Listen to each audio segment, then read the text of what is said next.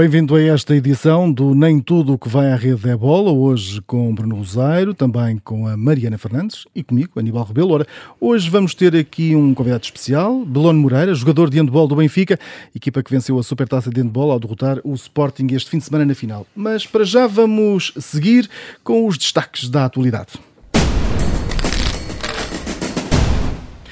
E uh, vamos começar com a figura, a escolha é tua, eh, Bruno, Carlos Alcaraz. É não, é? não, não é eu assino por baixo, eu assino, eu assino, eu assino. Um, epá, é incrível, uh, é? Que, sim, uh, é, é, complicado. A lista de recordes é grande. uh, no, podemos resumir aqui: mais novo, número um do mundo, mais novo a ganhar o Open do Rio, mais novo a ganhar o Masters 1000 de Miami e Madrid. é o mesmo jogador uh, que ganhou o Challenger ali em Oeiras uh, em maio do ano passado, uh, que lhe permitiu entrar pela primeira vez no top 100 do, do ranking ATP. depois de tudo isto, eu acho que vale a pena pensar aqui em duas coisas. Uma, um, ehm, se é em definitivo um render da guarda da Santíssima Trindade e se é ele o, o, escolhido e só ele, ou seja, porque andámos aqui a falar em desafio Medvedev, Zverev, Tsitsipas, eh, Tsitsipas, aliás, no, no, agora neste torneio do US sim. Open eh, foi logo na primeira, é? na, sim, foi na primeira, eh, logo na primeira eliminatória. Portanto, perceber isso e depois destacar o, o que é que Alcaraz tem de diferente. E eu um, resumiria em grande. Ou seja, ele tem uma história engraçada, o facto de dormir numa casa pré-fabricada na academia do Ferrero, um, a, a, questão dos três Cs, que é a mensagem que o avô lhe deixou e que ele foi deixando nas redes sociais, que eu acho que podemos aqui dizer, não é, não é, é cabeça, coração e o resto são dois ovos no Twitter, pronto, acho que é mais ou menos fácil de perceber. Um, mas sobretudo ele dito, resume. Dito em espanhol a coisa funciona bem. Sim, em, sim, em espanhol, em espanhol sim. Uh, se calhar, não, quer dizer, nós, nós também, se tivermos microfones ligados, se calhar também funciona, mas uh, é uma frase que de facto uh, resume muito aquilo que ele é, e há uma outra frase que ele tem no final do jogo que eu acho que resume também aquilo que que ele foi durante estas duas semanas, que é quando ele diz mentalmente, no último jogo de serviço, mentalmente estava muito bem, sem qualquer problema, Uh, em termos anímicos, espetacular, tensão zero. O problema eram as pernas que já me começavam a falhar. E aquilo que nós uh, começamos a perceber é se o Alcaraz estiver bem fisicamente, uh, com a potência que ele tem, com a força que ele ganhou, começa a ser complicado porque ele agora sabe escolher os, as bolas certas nos momentos-chave. E isso era aquilo que lhe andava a faltar nos últimos tempos. E os espanhóis têm uma coisa ótima, não é? Que pronto, já têm um substituto uma, para o Nadal, não é? Uma de cada vez. Sim.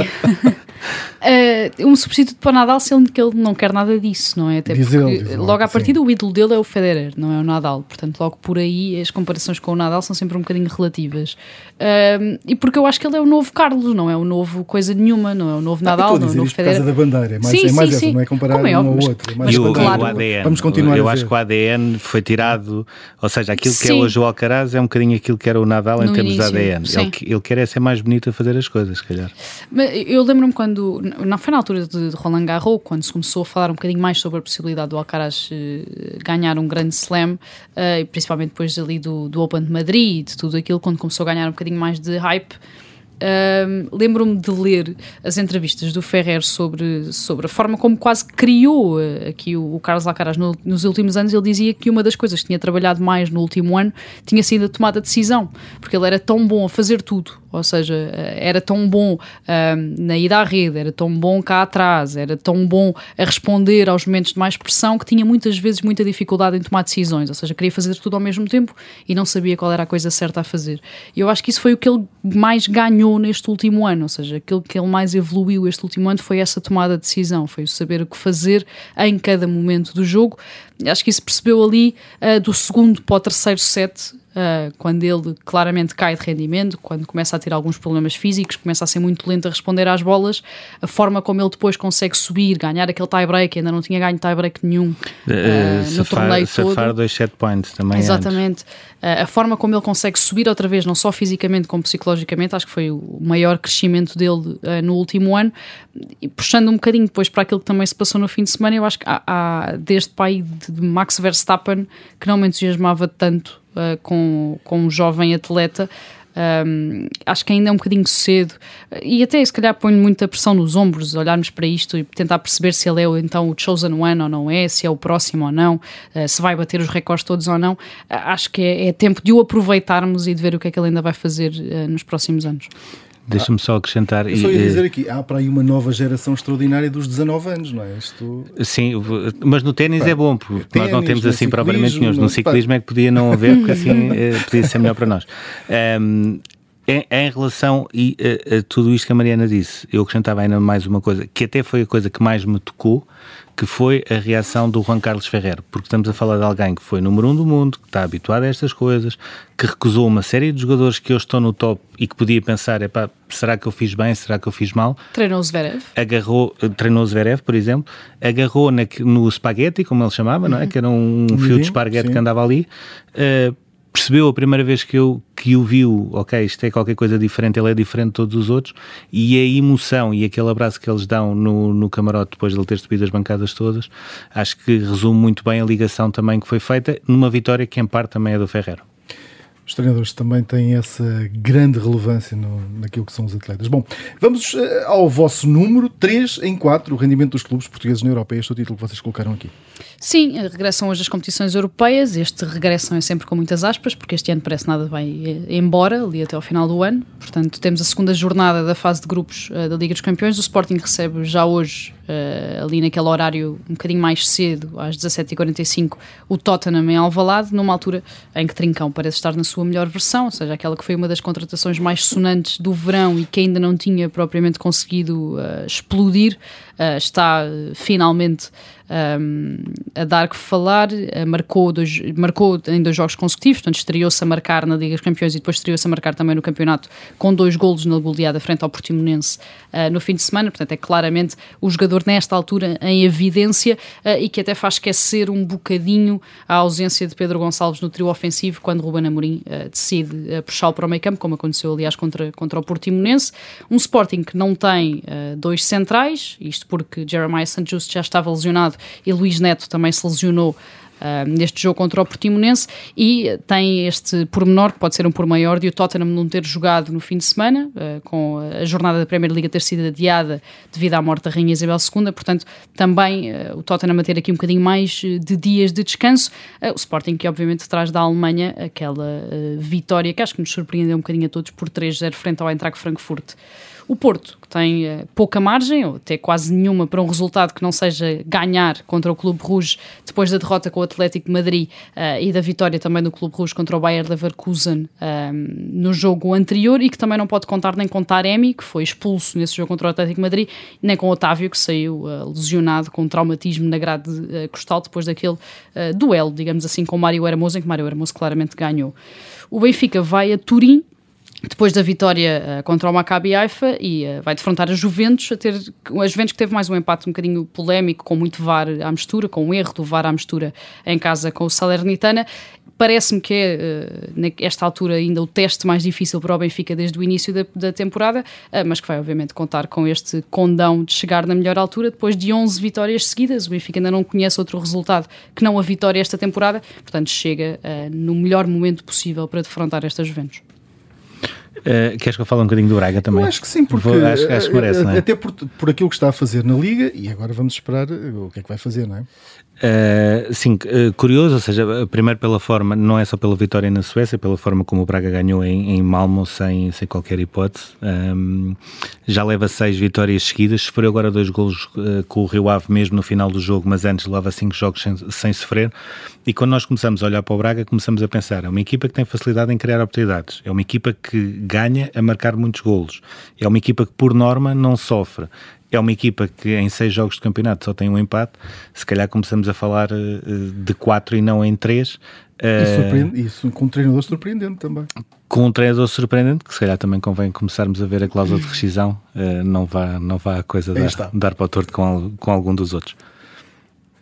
Muito bem, eh, está feita então aqui a, a história do, do, do, Sporting de Braga e também aquilo que vamos ter agora nas competições europeias. Eh, promete, vamos ter aqui eh, uma semana bem divertida em termos de, em termos de futebol. Hoje, hoje já temos, já come, começa logo a partir das 5 e meia da tarde, com um especial aqui na Rádio Observador também a acompanhar os jogos de hoje. E agora vamos à vossa citação. A escolhida é as entidades envolvidas têm de prestar esclarecimentos pelo sucedido. Isto é um, uma mensagem numa rede social do Secretário de Estado da Juventude e do Desporto, isto por causa daquilo que aconteceu no jogo entre o Famalicão e o Benfica, que envolveu uma criança de 10 anos obrigada a tirar uh, a camisola do Benfica, pelos vistos o seu clube, ele que foi para a bancada do Famalicão acompanhar o pai que, eventual, que seria sócio do Famalicão, e a criança não pôde uh, acompanhar, acompanhar o jogo vestido com, com as cores uh, da equipa que tem, sendo ele, sendo ele uma Sim. criança ainda por cima, não é? Não parece que fosse lá fazer grande confusão. Não me parece que com 10 anos seja muito hooligan. Exato. Também desconfio que, não, que é coisa para, para não ser muito hooligan. Um, antes de mais, eu destaco esta citação porque é um copy-paste de muitas outras coisas um, e o ou seja, eu acho bem João Paulo Correia ter reagido logo, não é isso que está em causa. A questão é que ele e muitos outros só reagem, não agem. Ou seja, nós continuamos muito a, fu a funcionar na base de as coisas acontecem, toda a gente percebe que está errado e depois toda a gente rasga as suas vestes a dizer isto é impossível, não pode acontecer mas e depois vai haver mas a reunião. Mas que se tomam decisões, ninguém, ninguém olha e diz assim, mas isto pode então, mas isto existe, não é? Não é? Mas isto, existia um regulamento, ou seja, não foram os seguranças, os, segurança, os assistentes de, de recinto que, que, se lembraram de dizer que não, que não podia haver aquilo, não é? Havia regulamentos, não, o Famalicão não é o único clube que tem isto.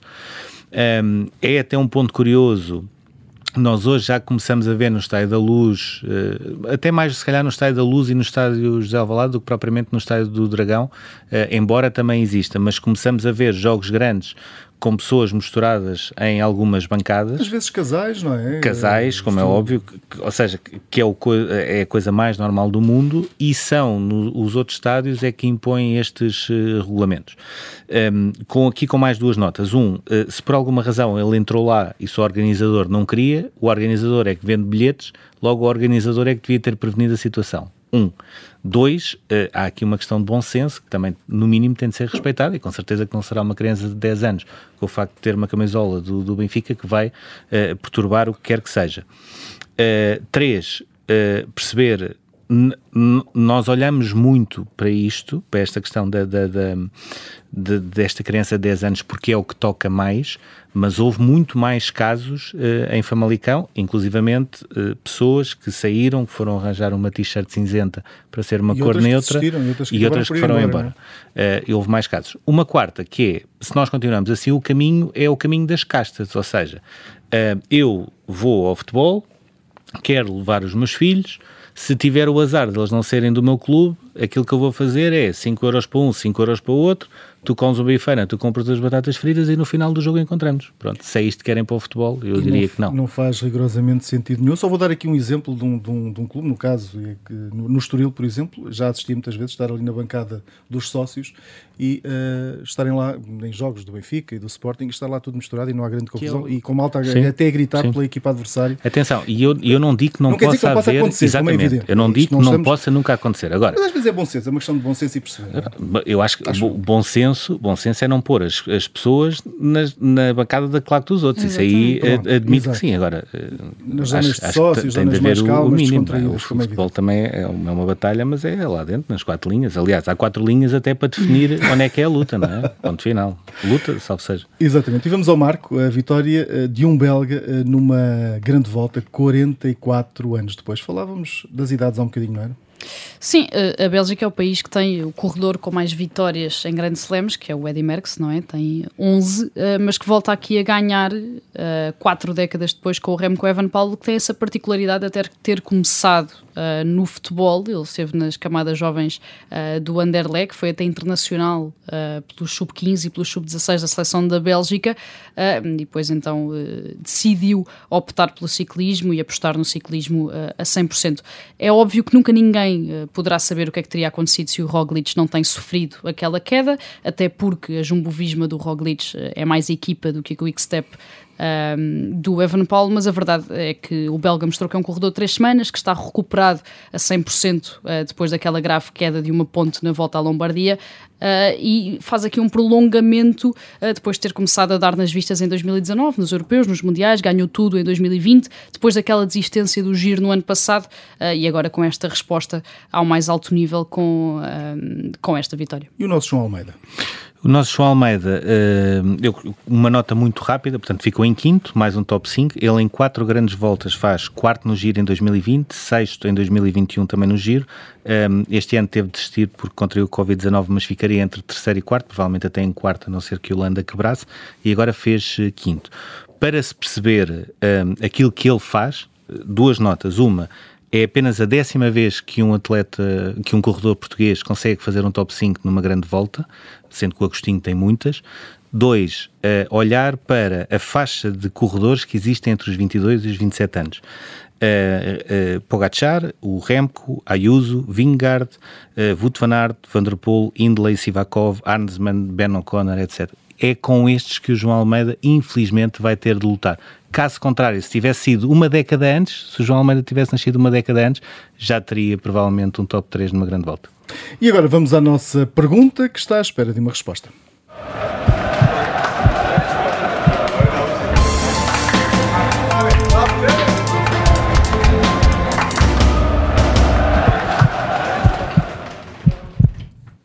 E onde é que vai parar a rivalidade fora das pistas na Fórmula 1. Sim, uma nota muito, muito rápida para uma coisa que me fez muita confusão, que é depois de todas as notícias que tinham saído uh, a propósito da, da falange de adeptos do Max Verstappen em Silverstone, nos Países Baixos, etc., com, até inclusivamente com queixas de uh, uh, sédios sexuais, agora aquilo que nós vimos em, em Monza foi exatamente o contrário, com os adeptos da Ferrari a andar à procura de adeptos da Red Bull nas bancadas e provavelmente para não terem a conversa mais simpática. Além disso, quando o Verstappen falou a seguir à prova e quando uh, se ouvir os hinos, uh, os assobios foram mais do que muitos problema. A Fórmula 1 quis tanto, tanto, tanto uh, trazer outra dinâmica, trazer mais atenção, etc., que está a transformar um bocadinho as bancadas como se fossem estádios de futebol.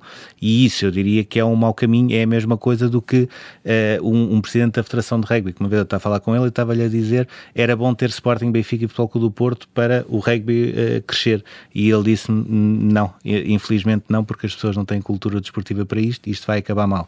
A Fórmula 1 está a ir um bocadinho por esse caminho. Sim, eu acho que a Fórmula 1 quis tanto, tanto tanto, tanto uh, trazer de volta as rivalidades do passado, uh, aquelas rivalidades dentro de pista, que na altura, uh, apesar de tudo, ficavam quase só dentro de pista do passado, que não está a conseguir controlar este entusiasmo todo e as coisas estão claramente a extravasar. É se haver algum oliganismo também na, na Fórmula 1 que tira ali um bocadinho do. e estou a passar os potes de fumo ao lado. E já não falamos disso, era isso, era Sim. isso, é isso. Vamos conversar com o lateral direito da equipa de handball do Benfica, Belone Moreira, está aqui connosco em estúdio, obrigado por por esta disponibilidade, em teres vindo depois de, da festa que deve ter sido este, este fim de semana estás connosco aqui na Rádio Observador. Eu começava aqui por, por esta pergunta. Ora, no início da época, as três equipas que são crónicas candidatas eh, ao título um, são, eh, no fundo, eh, o Benfica a começar com a conquista da Supertaça, depois de ganhar ao Futebol Clube Porto e ao Sporting, e depois de dois prolongamentos.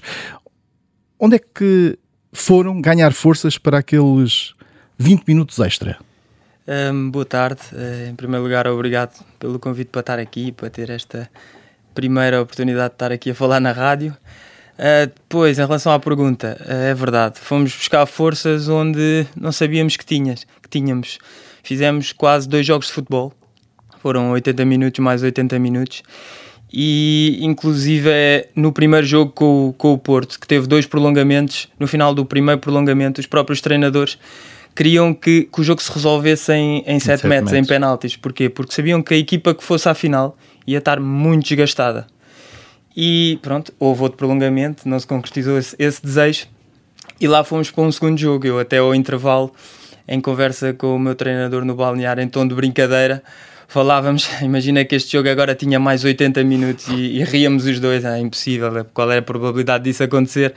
E a verdade é que aconteceu. Uh, estávamos muito cansados no final dos 60 minutos. Fomos para o primeiro prolongamento e, e ele próprio já não tinha nada taticamente para nos dizer. Pegou na, na plaquinha onde escreve e nos diz as táticas, olhou para a plaquinha, deu ao treinador adjunto e disse: Não tenho nada para vos dizer uh, têm de querer mais do que eles, têm que ter muita força de vontade e têm que lutar até ao fim. Até, até que porque em termos anímicos vocês tinham uma dificuldade, ou seja, vocês tiveram uma vantagem de 9 golos, apesar de tudo, que depois foi encurtando, encurtando, encurtando, uh, vai para prolongamento, ou seja, até em termos anímicos contra uma equipa que tinha tido um jogo, apesar de tudo, mais fácil que o uhum. Belenenses, imagino que deva ter sido também um desafio uh, nessa altura em específico. Sim, é verdade. Eles, o jogo deles foi intenso durante a primeira parte. A segunda parte com o Belenenses foi um jogo relativamente fácil e o nosso foi 60 minutos intensos, mais 20 minutos uh, de prolongamento e estávamos uh, realmente desgastados. A verdade é que no final do jogo com o Porto foi feito um trabalho tremendo de recuperação. Uh, massagistas, banhos de gelo, alimentação, hidratação, foi tudo bem feito e otimizado para nos dar as condições para lutarmos mais um bocadinho. E eu acho que isso foi tremendo e ajudou-nos muito a chegar ao final e ter um bocadinho mais de forças para, para chegar ao final e poder vencer o jogo.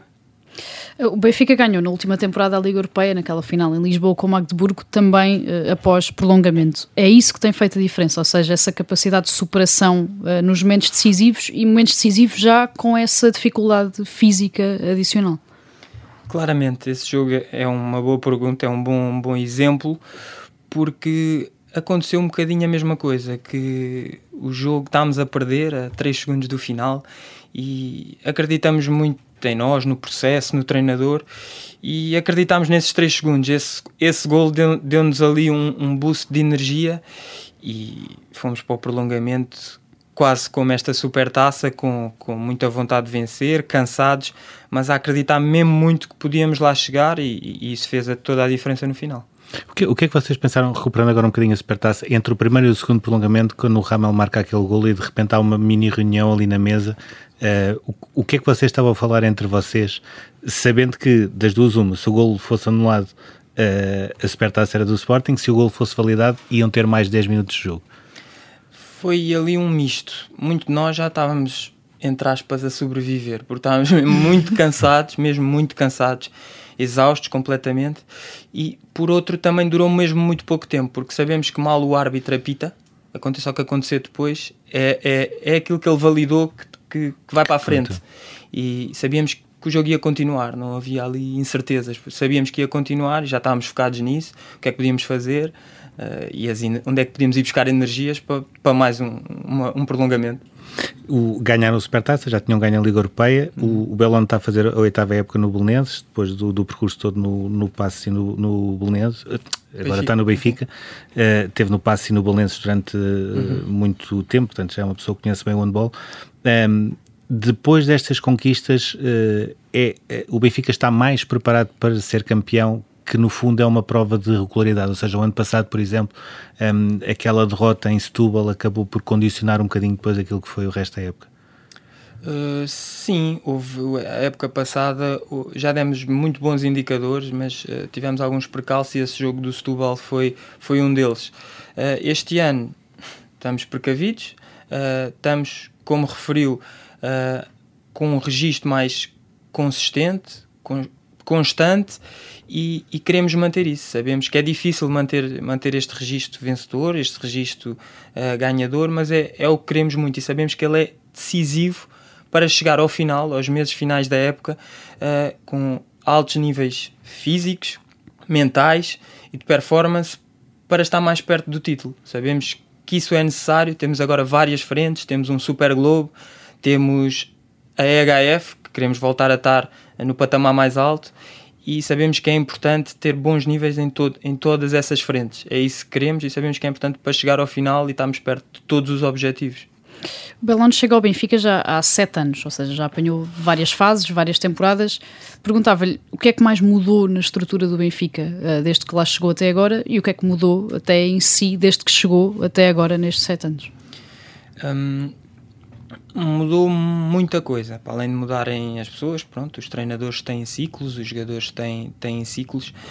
E hum, o Benfica, para além de nos proporcionar, uh, nos dar a, a oportunidade de ter todas as condições disponíveis, quer recuperação, quer treino físico, quer treino mental, uh, que nos permite estar mais perto de ganhar, tem uma coisa também muito boa que é não, não se acomoda, ou seja, todos os anos uh, evolui, procura uh, mudar, aperfeiçoar uh, todos, todos os departamentos que tem. E isso eu vejo desde que cá estou até agora, desde que entrei até agora, vi que a evolução foi muito grande, onde evoluíram em todos os departamentos, permitindo aos jogadores ter muitas condições, controlar cada vez mais fatores para estar mais perto do título. Isso não, não sei, aponto, não, não lhe aponto um ou dois, mas aponto vários em várias frentes. e isso é decisivo para o Benfica poder estar a lutar em todas as finais. Claro que são fatores pormenores que permitem decidir as finais, mas são esses fatores todos que controlamos que permitem ao Benfica estar, estar lá na final, estar a lutar pelos títulos. Depois, esses fatores, uh, sorte ou, ou, ou não, uh, ditam os resultados finais, mas uh, o Benfica tem muito mérito em dar as condições todas para que os jogadores possam, possam estar na sua máxima forma e a lutar pelos títulos todos. O, o numa entrevista, disse que quando lhe chamavam baixinho, que até era um elogio, até para a posição que ocupa de, de lateral, perguntava um, se o facto, invertendo um bocadinho a coisa, não tendo, por exemplo, a altura do Djordjic, o, o amigo uhum. do Djokovic, como diz o, o Paulo Moreno, um, não tendo aquela, aquela envergadura normal num lateral, se isso também pode trazer vantagens, até uh, tendo em conta os pivôs que encontra, altos e mais fortes, um, um bocadinho também ao estilo de, daquilo que o Francisco Costa uh, também começou a aprender a fazer agora. Uh, sim, é verdade que há muito essa opinião de que os jogadores uh, mais altos têm mais sucesso, mas uh, na minha opinião, no final das contas, é um bocadinho a resiliência, a, a, a confiança que tens naquilo que podes fazer. É verdade que eu não tenho dois metros, Uh, mas tenho outras coisas e acredito muito que essas coisas podem fazer a diferença e podem ajudar a equipa. E é nisso que eu me foco, não me foco se podia ter a altura do Georgic ou não. É, eu foco-me naquilo que tenho e naquilo que posso fazer. E aproveito isso ao máximo. E, e, gosto de chegar ao final do dia, ao final da semana, ao final da época e, e ter isso de consciência tranquila que com as ferramentas que tenho dei o melhor de mim e dei o melhor ao clube para poder eh, alcançar os resultados. É nisso que eu me foco. E havia algum, algum jogador uh, referência em termos de, de laterais quando, quando o Belon começou, uh, onde foi, foi vendo características que percebeu que também poderiam ser úteis para marcar tantos golos? Um, eu, pronto, não sou um jogador de marcar muitos golos, sou mais um jogador de desequilibrar e de assistir os meus colegas. Tenho o Georgic, que é mais um jogador gosta mais de marcar golos. Um, mas, mas na altura em que foi preciso na Supertaça, mais uma vez foi o Belano que foi chamado uh, outra vez para a primeira linha. Uh, com ele. Sim, com o sim. É, também, claro. Mas, é verdade, é verdade. Um, e em relação à pergunta anterior, uh, tenho vários jogadores que admiro e gosto muito de. Sou muito observador e gosto muito de retirar um bocadinho de cada jogador que vejo, até porque, como referimos anteriormente, os jogadores são todos diferentes. E, e, e eu gosto, como disse, retirando um bocadinho de cada um e aprendendo com os jogadores que, lá, que tive lá no Benfica, que tive muitos laterais direitos de qualidade com os quais aprendi mesmo muito. Uh, retirei um bocadinho deles, um bocadinho do que vejo na televisão, que vejo na Liga dos Campeões uh, e, e, da capacidade que tenho, e isso tudo junto, aliado à, à, à, à irreverência que acredito que tenho e que, que, faz de mim o jogador que sou hoje. Uh, faz muita diferença e em termos desportivos é um fator essencial. Belona é médico, portanto, para além de ser jogador de handball profissional, tem essa, essa formação académica. Perguntava-lhe de que forma é que o facto de ser médico, ou seja, de ter eh, esse percurso, influencia a forma como se apresenta no desporto, ou seja, qual é a influência que a medicina, aquilo que estudou, um, tem todos os dias no trabalho diário no handball. Um, sim, eu aprendi muito com, com a minha carreira académica. É um curso bastante exigente. Fiz parte do curso estando no Benfica. O último ano ainda estava ainda estava no Benfica. O Benfica facilitou-me imenso uh, poder conciliar as duas coisas. Um, mas tive uh, dependeu muito de mim, ou seja, tive de ser muito organizado, tive de saber uh, bem aquilo que queria e, e tive de lutar muito porque são duas coisas quase incompatíveis em termos de horários e tive muitas pessoas que me ajudaram e isso mostrou-me que quando nós gostamos muito, porque eu gosto muito das duas áreas um, eh, e quero vingar nas duas, quando nós queremos muito isso, que podemos alcançar tudo o que nós queremos. E eu queria muito e arranjei uma forma, com a ajuda de pessoas e com muita vontade, de, de fazer as duas coisas uh, e bem. Chegou uma altura em que eu percebi que, que a carga horária em termos de trabalhar no hospital que me condicionava a minha performance e por isso assumi a responsabilidade de parar a parte da medicina e, e dedicar-me só à parte profissional. Foi uma das melhores decisões da minha vida porque tenho uma vida uh, que adoro e que me posso dedicar completamente à minha atividade desportiva, onde otimizo todo o meu corpo no sentido de chegar ao fim de semana e poder ter as melhores condições para, para estar em grande e para poder ajudar a equipa o máximo possível. Uh, são duas áreas complicadas e assumi essa responsabilidade, mas pretendo voltar um dia. Uh, ainda faltam alguns anos, mas pretendo voltar um dia uh, a exercer. Mas, mas, nunca equacionou deixar o handball, ou seja, nunca esteve acima da mesa optar só pela medicina e deixar o handball por ser demasiado complicado de conciliar? Um, quando analisei as duas situações e percebi que eu, desportista, só tenho mais alguns anos, eu médico posso ser depois o resto, o resto da minha vida. E também uh, perceber que o facto de interromper agora a medicina não me prejudica. Volto a pegar um bocadinho mais tarde, é verdade que, que, que tenho que relembrar algumas coisas, tenho que estudar um bocadinho mais, uh, mas isso não me prejudica a longo prazo em termos de vida de médico. E ao perceber isso, agarrei logo esta, esta decisão de, de parar, interromper e me dedicar ao desporto e, e ser bom e, dar o máximo só nesta, nesta vertente. O Belão também com o tempo foi, foi uh, ganhando um interesse paralelo com a parte da alimentação. Uh, foi, foi também estudando eh, essa parte, entretanto cortou com a carne, foi cortando com o peixe. Perguntava-lhe se, se os seus companheiros de equipa também já lhe fazem perguntas sobre isso, um, tendo em conta que a alimentação era um assunto que se calhar há 10 anos praticamente não era falado e que agora uh, todos os atletas de alta competição já começam a ter também esse interesse e essa noção. Sim, isso é, o, é uma, um bom tópico, é uma boa pergunta porque não foi fácil abordar esse tema. Eu, quando tomei essa decisão há, há cinco anos, depois de, de ler, de, de, estudar, de ter a informação do meu lado e assumir essa responsabilidade, muita gente ridicularizou o processo e ridicularizou. Ainda hoje acontece, mas muito menos. E pronto, eu acreditava muito nisso e, e, fiz essas alterações, inclusive em termos desportivos, até melhorei o meu rendimento.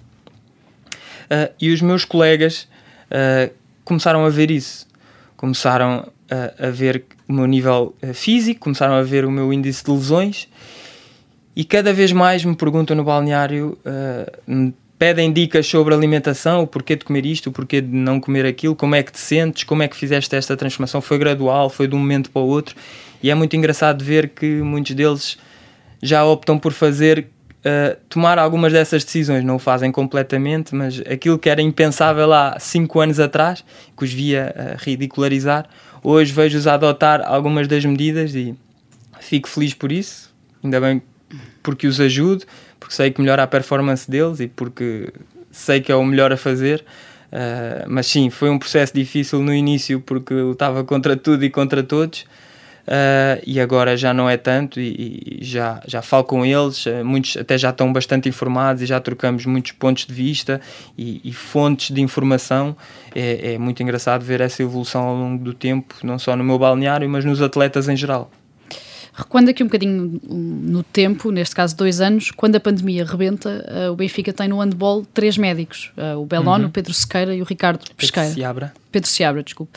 E ter esse tipo de conhecimento uh, dentro do balneário, esse tipo de experiência, ajudou a lidar um bocadinho melhor com a situação, tanto aí como depois no regresso aos trabalhos, quando ainda existia, obviamente, muita preocupação e muitas medidas que tinham de ser tomadas. Sim, ajudou. Tínhamos somos, somos pessoas, três pessoas informadas, que, nos informávamos constantemente da situação e que procurávamos passar essa, essa informação para, para os nossos colegas. Pronto, eram, eram tempos de incerteza, nós próprios também não tínhamos toda a informação, mas íamos uh, atualizando a situação e notávamos que eles, preocupados, nos uh, questionavam várias vezes sobre sobre o panorama e, e, claramente fez a diferença em termos de, de, da informação que chegou às pessoas mais rapidamente, mais fidedigna, sim, foi um elemento importante. O, há aqui também um, um, ponto essencial, aliás, até na Liga Europeia se viu isso, no Altice Arena, quando o Benfica está a fazer a festa, há uma camisola do Quintana no meio da bancada de uhum. adeptos do, do Benfica. Uh, portanto, mostra que o handball uh, pode haver rivalidade dentro do campo, mas quando acaba o jogo, a partir daí um, reina o espírito de fair play, como voltou a acontecer. Pergunto como é que um, um, médico, naquela altura e fazendo parte da seleção, conhecendo bem o Quintana, estando presente naquelas conquistas todas, como vocês têm conseguido, melhor europeu, melhor mundial, presença nos Jogos Olímpicos, eh, como é que um médico uh, recebeu aquela notícia? Ou seja, uh, é, é, é, diferente uh, saber que ele no, no, dia a seguir tinha jogado com Águas Santas, estava a fazer um treino de recuperação e de repente acontece aquilo? O primeiro impacto não, não há cá médico que resista porque tive muito tempo com ele, foi um amigo conhecia-o bastante bem, gostava dele e aquele teve um choque em termos uh, pessoais por ver uma pessoa que nos é querida uh, falecer e de um momento para o outro alguém que, que aparentava ser tão saudável, ser um de nós, ser um desportista, alguém que parece indestrutível e de repente de um momento para o outro aquilo acontece. Esse foi o, o primeiro impacto e é verdade que o segundo impacto foi como médico também tentar perceber o que é que foi feito, como é que aquilo aconteceu, o que é que podia ter sido feito e inclusive é, penso, penso e discuto várias vezes com a equipa médica do Benfica o que é que o que é que se pode fazer para evitar essas situações, para responder mais rápido a essas situações, sim. É a minha parte de, de médico a, a intervir e a, a, e a, querer ajudar e, e, como em tudo, queremos que os problemas não se repitam duas vezes, nomeadamente este, que foi uma gravidade incrível. A Seleção Nacional teve nos últimos eh, dois anos o melhor europeu, o melhor mundial, a participação inédita nos Jogos Olímpicos e os sub-20 foram agora eh, vice-campeões europeus. O futuro do handball português está assegurado? Diria que assegurado é uma palavra bastante forte, mas está bem encaminhado. Uh, há muita qualidade, há cada vez mais qualidade. Uh, a Europa já olha para Portugal como uh, uma referência em termos de jogadores de formação como, e outros jogadores de qualidade que existem e que antes não eram vistos e que agora, com esses resultados da seleção, uh, são vistos de forma diferente. Uh, sim, a equipa de sub-20 tem mesmo muita qualidade e as outras seleções também têm, as seleções mais novas, e acredito que os próximos anos no handball tenham um futuro bastante risonho. Sim. O, o que é que lhe falta fazer ainda no handball? É, é, ser campeão, é a última coisa que ainda lhe falta? Ou, por exemplo, uh, Paris 24? Ou conciliar uh, as duas? Uh, me falta muita coisa. Eu acho que um dos elementos que me fez ser o, o competitivo que sou hoje, ser o, o, jogador que sou hoje, foi que, para lhe dar o exemplo, quando acabou esta super taça, eu no dia a seguir já estava a pensar no jogo de sábado ou seja, foi um título, é verdade, que conquistámos. Um, há que festejar, uh, mas há outras coisas para conquistar. E uh, apesar de ter conquistado a Supertaça, eu quero conquistar a próxima Supertaça. É um objetivo. Esta já é, é já é passado. Uh, tenho HFs, tenho coisas que é verdade que já conquistei, mas faz parte do passado e quero conquistar as mesmas. E claro, as coisas que ainda não conquistei: os prémios individuais, os prémios uh, coletivos, como é o Campeonato Nacional, que para mim é mesmo uh, muito importante e ambiciono mesmo muito. Uh, quero isso tudo ao, ao mesmo tempo. Obrigado, Bruno Moreira, por esta disponibilidade em ter estado aqui connosco neste Nem Tudo o que vai à Rede é Bola, na Rádio Observador. Termina agora este programa. Daqui a pouco pode ser ouvido em podcast em observador.pt.